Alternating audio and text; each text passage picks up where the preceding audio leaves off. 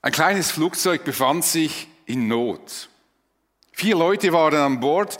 Der Pilot sprang in den Passagierraum und schrie, alle raus, wir stürzen ab. Er nahm einen Fallschirm, öffnete den Notausgang und sprang hinaus.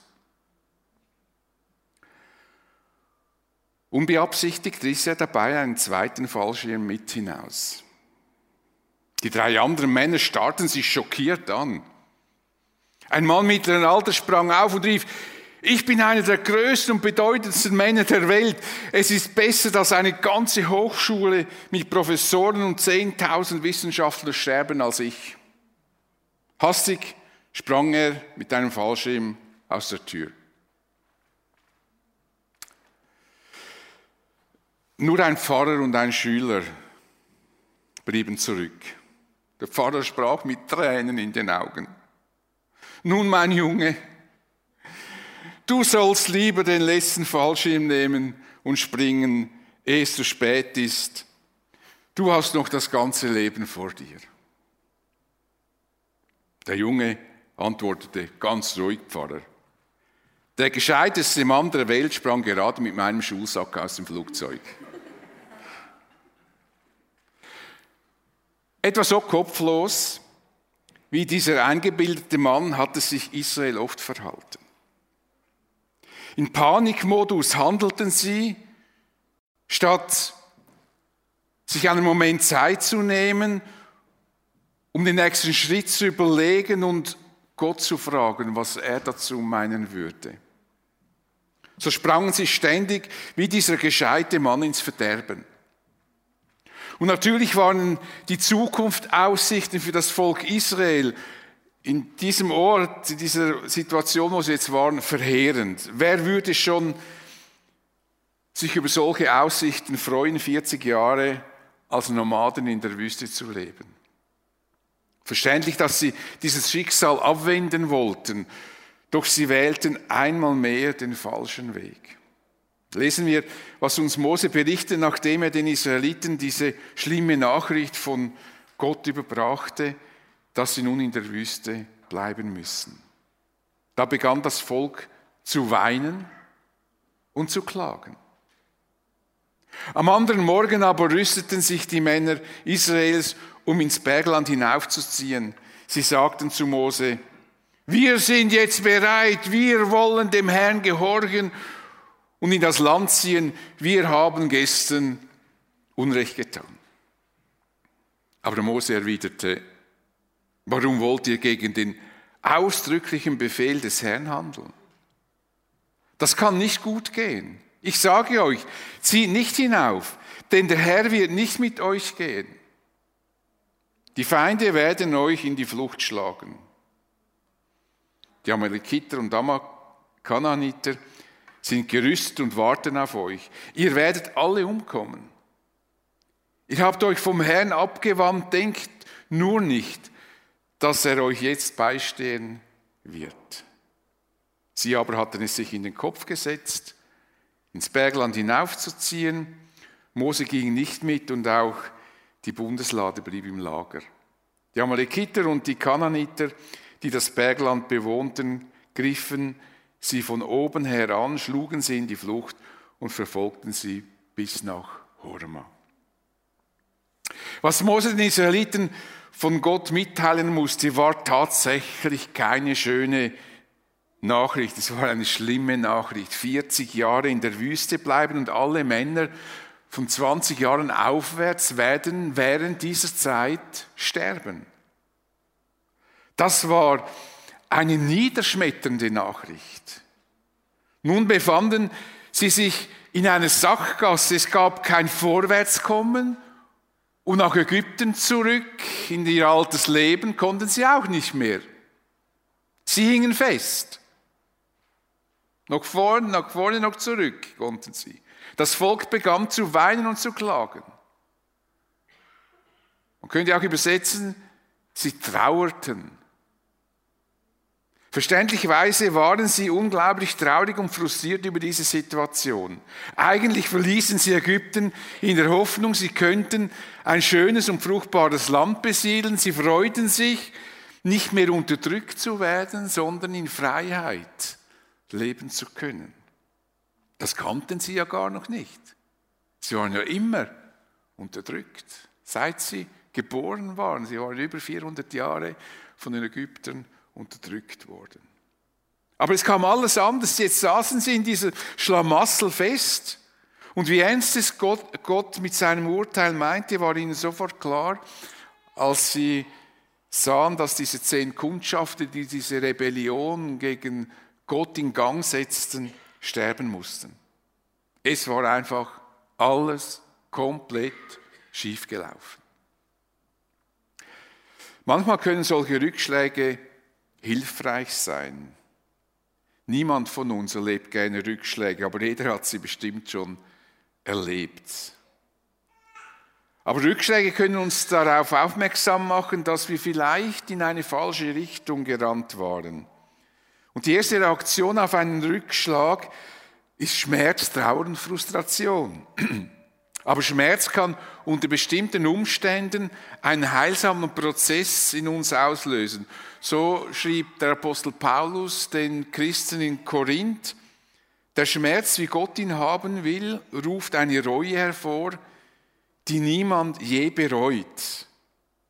Also eine Reue hervor und wenn man das bereut, bereut man nicht, dass man bereut hat. So. Denn sie führt zu ewiger Rettung.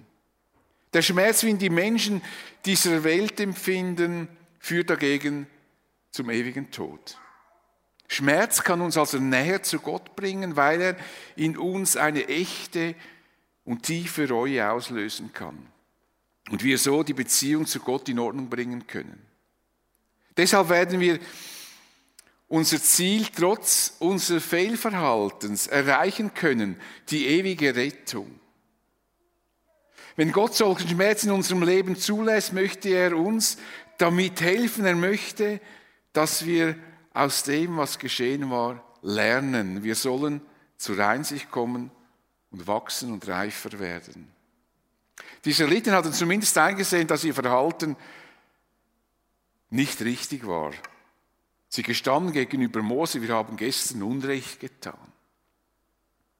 Ihre Reaktion auf ihre Sünde gegen Gott zeigt jedoch, dass es bei dieser Erkenntnis nicht um eine Reue ging. Sie trauerten nicht, weil sie darüber erschrocken waren, dass sie Gott beleidigt haben. Sie trauerten vielmehr über die Folgen, die sie zu tragen hatten. Sie trauerten über ihr eigenes Leid. Selbstmitleid war der Grund ihrer Trauer. Sie waren traurig über das, was sie nun ertragen müssen. Das ist sehr verständlich. Aber das ist auch das Problem.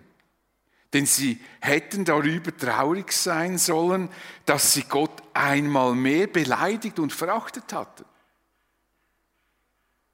Darüber hätten sie erschrecken sollen.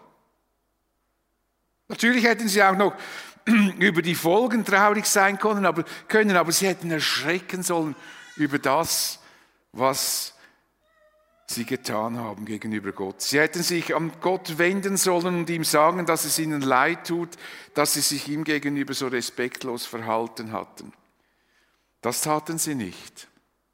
Lieber bemitleideten sie sich selbst, lieber waren sie Opfer und wiesen die Verantwortung für ihr Verhalten von sich.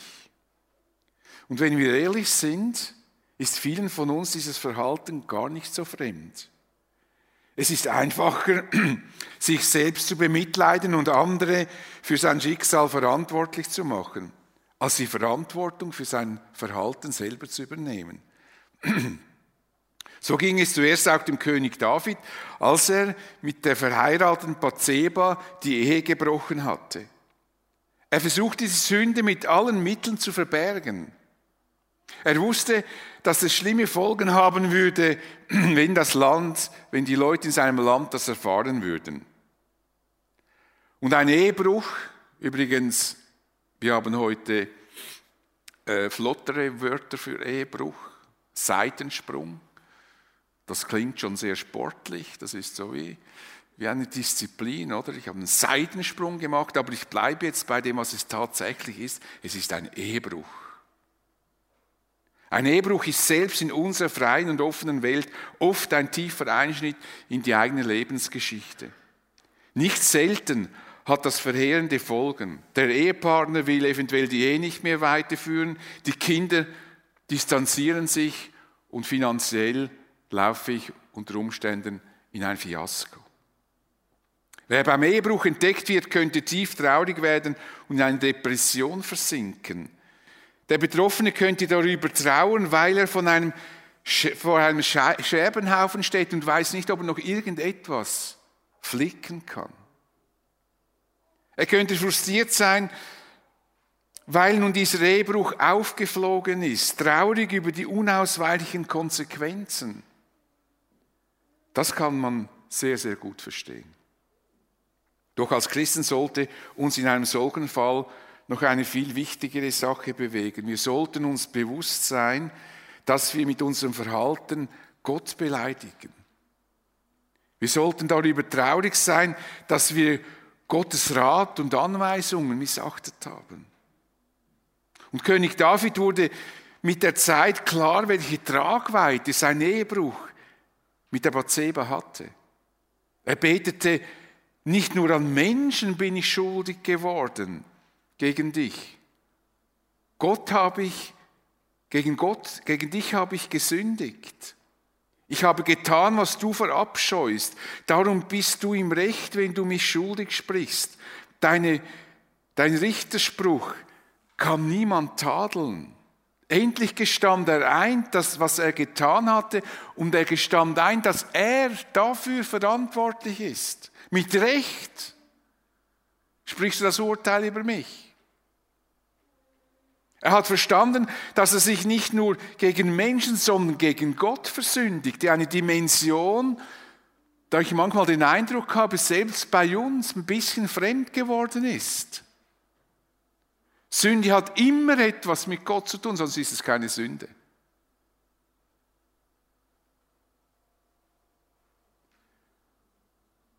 Und deshalb flehte David vor Gott, Gott sei mir gnädig nach deiner Güte und tilge meine Sünden nach deiner großen Barmherzigkeit.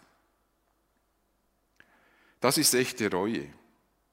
Echte Reue bleibt nicht im Selbstmitleid und in der Opferrolle stecken, sondern übernimmt früher oder später die Verantwortung für das Fehlverhalten. Wer echt und ernsthaft sein Fehlverhalten bereut, wird sich bei Gott entschuldigen und ihn um Vergebung bitten. Leider bereuten die Israeliten ihr Verhalten gegenüber Gott nicht. Sie wollten das entstandene Problem selber lösen. Am anderen Morgen rüsteten sich die Männer Israels, um ins Bergland hinaufzuziehen. Sie sagten zu Mose, wir sind jetzt bereit. Wir wollen dem Herrn gehorchen und in das Land ziehen. Wir haben gestern Unrecht getan. Das klingt doch wirklich sehr glaubensmutig. Plötzlich trauen sie sich zu, sie könnten das Land erobern, was ihnen kurz zuvor völlig unmöglich schien. Sie holten ja die ganze Nacht. Nein, das können wir nicht und das geht nicht. Jetzt plötzlich geht's. Plötzlich denken sie, wir können das. Jetzt wollen sie, so sagen sie es zumindest, Gott endlich gehorchen. Es sah wie eine echte Umkehr aus. Aber diese Umkehr war leider nur oberflächlich. Es geschah, was Gott später durch den Propheten Hosea über solche Verhaltensweisen sagte, sie wenden sich um, doch nicht zu mir. Sie ändern etwas, aber sie kommen nicht zu mir. Es scheint wie eine Umkehr. Wie ein verzogener Bogen sind sie, mit dem man das Ziel nicht trifft. Tatsächlich veränderten sie ihr Verhalten. Jetzt wollten sie ins Land, ins Land vorher nicht. Aber sie ließen einmal mehr Gott außer Acht. Vielleicht waren sie sogar davon überzeugt, sie würden das im Auftrag Gottes tun. Denn zu Mose sagten sie, wir wollen dem Herrn gehorchen und in das Land ziehen.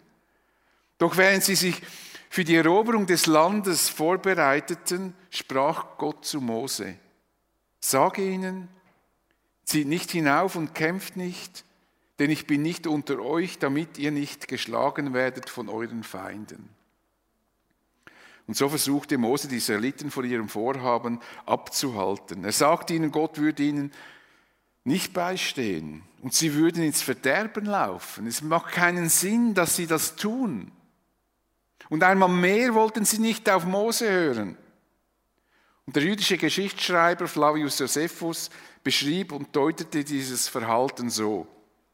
Sie fingen an, Mose zu beschuldigen und zu verdächtigen, er wolle sie um jeden Preis in ihrer Not hinhalten, damit sie immer auf seine Hilfe angewiesen seien.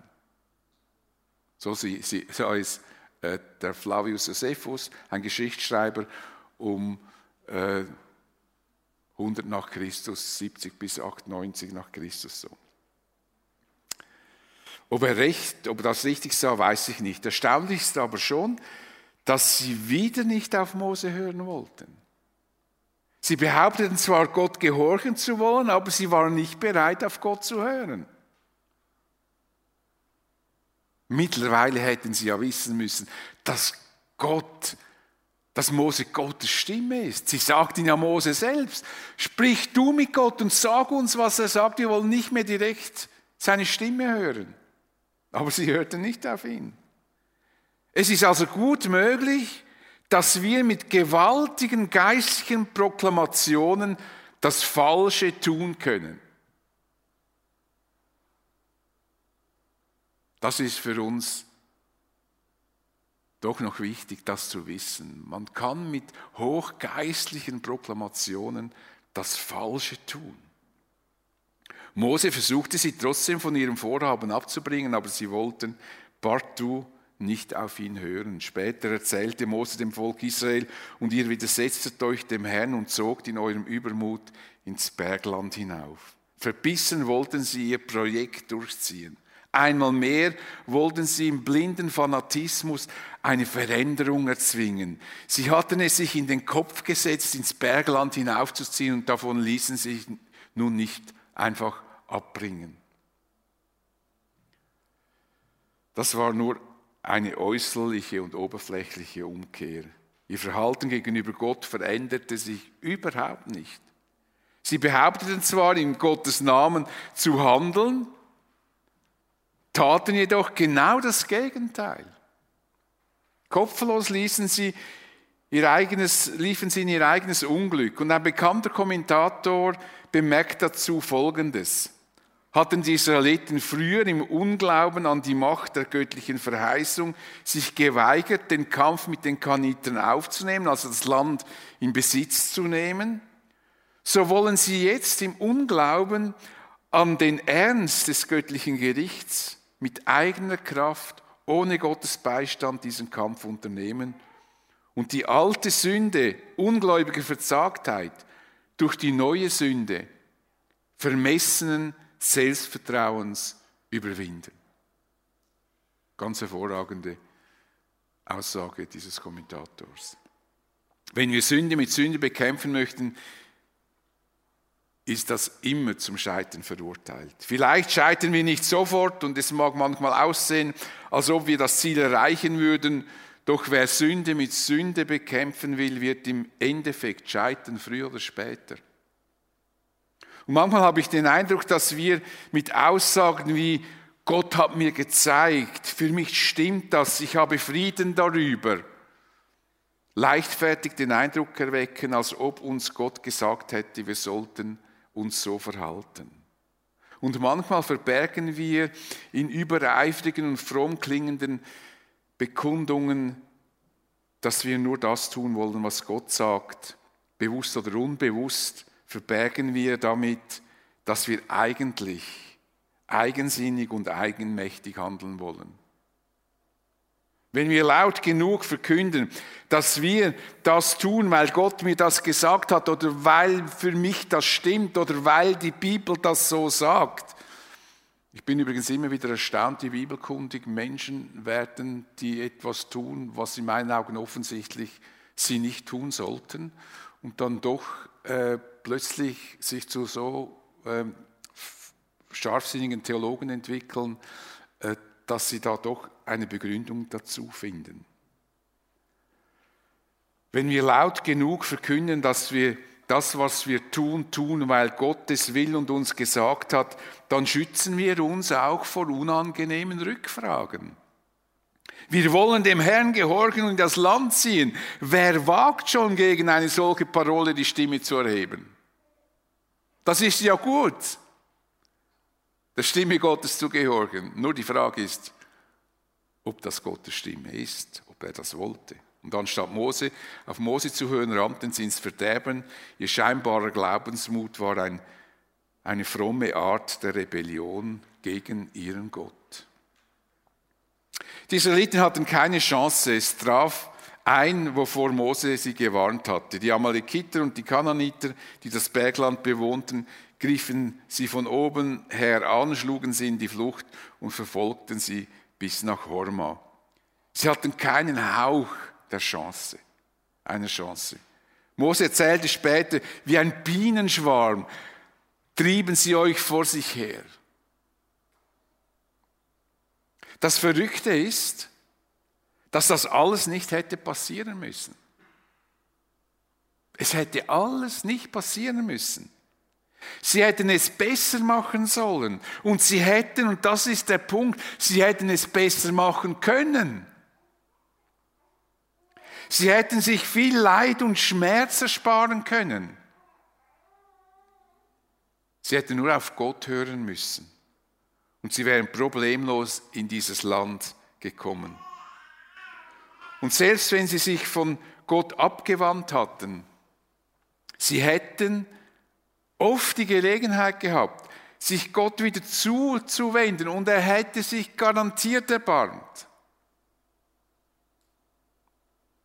Eine echte und aufrichtige Umkehr hat immer Auswirkungen, aber sie muss echt sein. So wie Johannes der Täufer den Israeliten oder die Israeliten zu einer Umkehr ermutigt, indem er sagte, bringt Frucht, die zeigt, dass es euch mit der Umkehr ernst ist. Also macht nichts Theoretisches, sondern Umkehr Hinwendung zu Gott ist ein praktischer Akt. Die Verhaltensweise, die wir hier beim Volk Israel sehen, sind uns auch nicht unbekannt. Menschen neigen dazu, alles, was in ihrem Leben schiefläuft, Gott anzulasten. Warum hat er das nicht verhindert? Warum kümmert er sich nicht besser um mich? Warum hat er mir nicht gezeigt, ich soll das nicht tun? Warum erfüllt er meine Wünsche nicht? Wenn Gott sich so verhält, das ist für viele Menschen die Schlussfolgerung, dann gibt es keinen guten Gott und wenn Gott nicht gut ist, möchte ich mit ihm gar nichts zu tun haben. Punkt. Tatsache ist, dass wir immer etwas mit Gott zu tun haben. Immer. Wir können Gott nicht einfach abschütteln. Selbst ein Atheist kann das nicht. Weil ein Atheist ist ja damit beschäftigt, zu erklären, warum es keinen Gott gibt. Wenn es keinen Gott gibt, müsste er das nicht erklären. Wir können Gott nicht abschütteln, weil wir Geschöpfe Gottes sind. Wir werden ihn nicht los. Das ist ein Irrtum, das ist eine Illusion. Viel besser ist es, wenn wir uns diesem Gott zuwenden, und zwar voll und ganz, indem wir ihn als Schöpfer des Himmels und der Erde anerkennen und wir unsere Schuld bekennen und bereit sind, auf ihn zu hören. Das geschieht, wenn wir vor Gott kapitulieren, wie das die Juden taten, als Johannes der Täufer sie zur Umkehr aufrief, alle, die Johannes zuhörten, das ganze Volk und sogar die Zolleinnehmer gaben Gott in seinem Urteil Recht, Sie haben sich von Johannes taufen lassen. Gott Recht geben, das ist für mich der Inbegriff von Umkehr zu, von Umkehr zu Gott. Ich gebe Gott Recht in seinem Urteil über, das, über die Welt und über mein Leben. Wir müssen Gott Recht geben. Und wir tun das Heute nicht mehr, indem wir uns dann von Johannes taufen lassen, wir tun das heute, indem wir unser Leben Jesus anvertrauen. Jesus starb für unsere Schuld, damit wir ewiges Leben haben können. Und wir geben Gott Recht im Urteil über unser Leben, dass wir diese Vergebung nötig haben, dass wir tatsächlich schuldig sind und Vergebung brauchen. Und Jesus starb für unsere Schuld, damit wir leben können. Und deshalb werden wir durch den Glauben an Jesus frei, wie er selbst sagt, wer auf mein Wort hört und dem glaubt, der mich gesandt hat, der hat das ewige Leben. Auf ihn kommt keine Verurteilung mehr zu. Er hat den Schritt vom Tod ins Leben getan. Konkret bedeutet das, dass wir eben vor Gott kapitulieren. Und das geschieht so, wie der Apostel Petrus den Menschen sagte, die ihn fragten, was sie tun müssten, um sich mit Gott zu versöhnen. Kehrt um, ändert eure Gesinnung und jeder von euch lasse sich auf den Namen von Jesus Christus taufen. Dann wird Gott euch eure Sünden vergeben und ihr werdet seine Gabe, den Heiligen Geist, bekommen. Wenn du dieses ewige Leben noch nicht hast, diesen Heiligen Geist noch nicht hast, dann bist du nur ein aufrichtiges Gebet davon entfernt. Nur ein aufrichtiges Gebet, ein aufrichtiger Entschluss, jetzt Jesus nachzufolgen, mit Gott zu leben. Und dein Leben wird sich fundamental verändern. Du wirst eine neue Zukunft haben. Nun sind wir am Schluss dieser fünfteiligen Serie, wir hätten es besser machen sollen, angekommen. Wir beschäftigen uns mit einer schicksalshaften Zeit in der Geschichte des Volkes Israels. Und das Tragische dabei ist, dass es nicht so hätte kommen müssen. Sie hätten es tatsächlich besser machen können. Und es ist nun nicht unsere Aufgabe, auf die Israeliten zu zeigen und zu behaupten, wir hätten es schon besser gemacht. Vielleicht wären wir wie Kaleb und Josa gewesen, die Gott vertrauten und gesagt haben, kommt, wir gehen, Gott wird uns dieses Land in Handumdrehen geben. Vielleicht hätten wir uns gegen Gott aufgelehnt, wie die meisten im Volk Israel. Wir wissen es nicht. Es ist nicht unsere Aufgabe, die Israeliten zu verurteilen. Paulus meinte aber, wir sollten aus diesen Erfahrungen lernen. Den Korinthern schreibt er, aus dem, was mit unserem Vorfahren geschah, sollen wir eine, sollen wir eine Lehre ziehen. Die Schrift berichtet davon, um uns zu warnen, uns, die wir am Ende der Zeit leben. Was damals geschah, soll uns heute ermutigen, dass wir uns nicht wie die Israeliten damals verhalten. Es soll uns ermutigen, das Richtige zu tun, denn wir können es besser machen. Und wir sollen es besser machen. Und die beste Voraussetzung, es besser zu machen, ist auf Gottes Wort zu hören, die Bibel gut zu kennen und ernst zu nehmen. Als ich im Glauben jung war, hatte ich einen Leitvers, der mich bis heute begleitet und vor vielen bewahrt hat. Er steht im längsten Psalm, im Psalm 119. Wie kann ein junger Mensch sein Leben meistern? Die Antwort, indem er tut, was du gesagt hast, Herr. Dann tun wir das Richtige. Das ist das Beste, was wir machen können. Ich bete mit uns. Ja, Vater, wir danken dir, dass du ein gnädiger und barmherziger Gott bist. Und wir sehen, wie groß deine Geduld war, auch mit deinem Volk. Immer wieder hast du ihnen aufgeholfen. Aber wir wollen auch das, was schiefgelaufen ist, für uns als ein Warnzeichen nehmen, dass wir es nicht ihnen gleich tun, dass wir daraus lernen, denn das ist das, was du möchtest. Und ich danke dir, dass wir unser Leben auch in Ordnung bringen können, dass wir zu dir kommen können, wenn wir noch eine Schuld haben, die noch nicht in Ordnung gebracht ist, dass wir dir das sagen können, so wie der König David das tat. Und hilf uns, dass wir auf dich sehen und auch dich fragen, wenn wir wichtige Schritte unternehmen. Danke, dass du ein lebendiger Gott bist, dass du mit uns unterwegs bist, auch heute. Wir beten dich an. Amen.